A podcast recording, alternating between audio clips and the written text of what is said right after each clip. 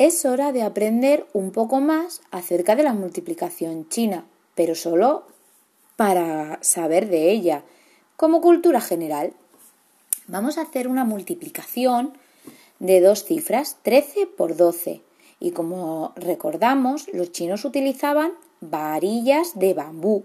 Nosotros las varillas las convertiremos en rayitas de colores para que al comprenderlo sea más sencillo. El 13 está compuesto por el número 1 y 3. El 1 será azul, por lo que vamos a hacer una varilla. Y el 3 la vamos a representar por rojo, tres varillas. Estas varillas se colocarán de forma paralelas. Y ahora vamos a hacer el número 12 encima, puestas sobre el 1 y el 3, el número 13. Vamos a hacer de forma de cruz el número 1 que será verde y el 2 que será rosita. Para ellos poder comprobar el resultado, primero se fijaban en el azul con el verde, es decir, los primeros dígitos 1 y 1. Entonces, podemos ver que el verde con el azul sale un puntito, pues el primer número de nuestra multiplicación será el 1.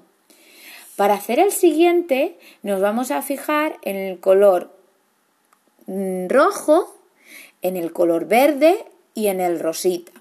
Y vamos a ver de las cruces cuántos puntos salen. Podemos ver que sale el verde con el rojo tenemos 1, 2 y 3 puntitos. Y el lila con el azul tenemos dos puntitos. 3 más 2 son 5. El segundo dígito de nuestra multiplicación será 5. Y finalmente nos vamos a fijar en el último dígito, el rosita con el rojo. Y vemos en forma de cruz los puntos que nos salen. Una cruz, dos cruces, 3, 4, 5 y 6, por lo que el último número es el 6. Nuestro resultado final en multiplicación china sería 156. Es divertido, ¿no?